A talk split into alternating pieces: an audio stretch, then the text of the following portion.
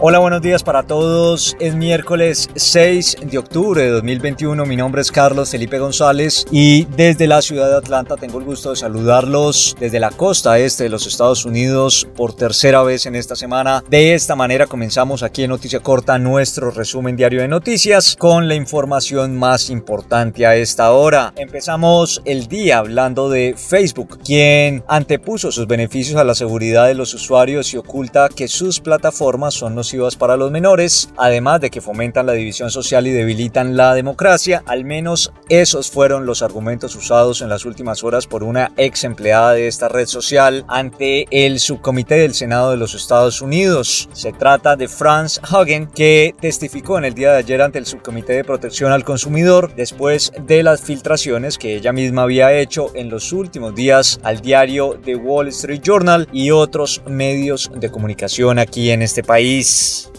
Y seguimos hablando de los Estados Unidos porque estamos muy atentos a lo que ocurre con respecto al clima en California porque la magnitud y el impacto en el tiempo del vertido del petróleo en el sur de California que definitivamente se apoderó de Huntington Beach preocupa a más de uno en ese estado después de que esta localidad se vio como la más afectada en el derrame equivalente a unos 3.000 barriles de petróleo crudo que pudo ser causado por el ancla de un barco. Autoridades siguen tratando de controlar el lugar para minorar el impacto de este hecho en nuestro medio ambiente. Por supuesto, estaremos muy atentos a cómo continúa el desarrollo de esta información.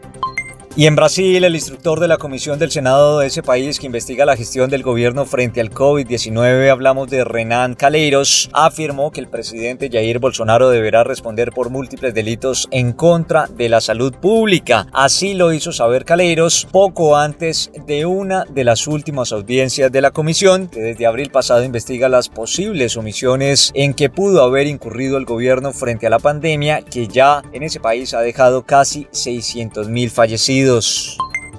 В Москве, Россия, мы тоже слушаем Нотисия Корта. En Moscú, Rusia, también escuchamos Noticia Corta. Los deportes en Noticia Corta. El seleccionador de Perú, Ricardo Gareca, afirmó que no se fija en las bajas que tendrá la selección de Chile para medirse a su conjunto en la undécima jornada de las eliminatorias al Mundial de Qatar 2022 en Sudamérica, ya que Chile definitivamente no podrá contar con Arturo Vidal, Eduardo Vargas, ni siquiera con Eugenio Mena, Bastián Llanes y Francisco Sierra Alta.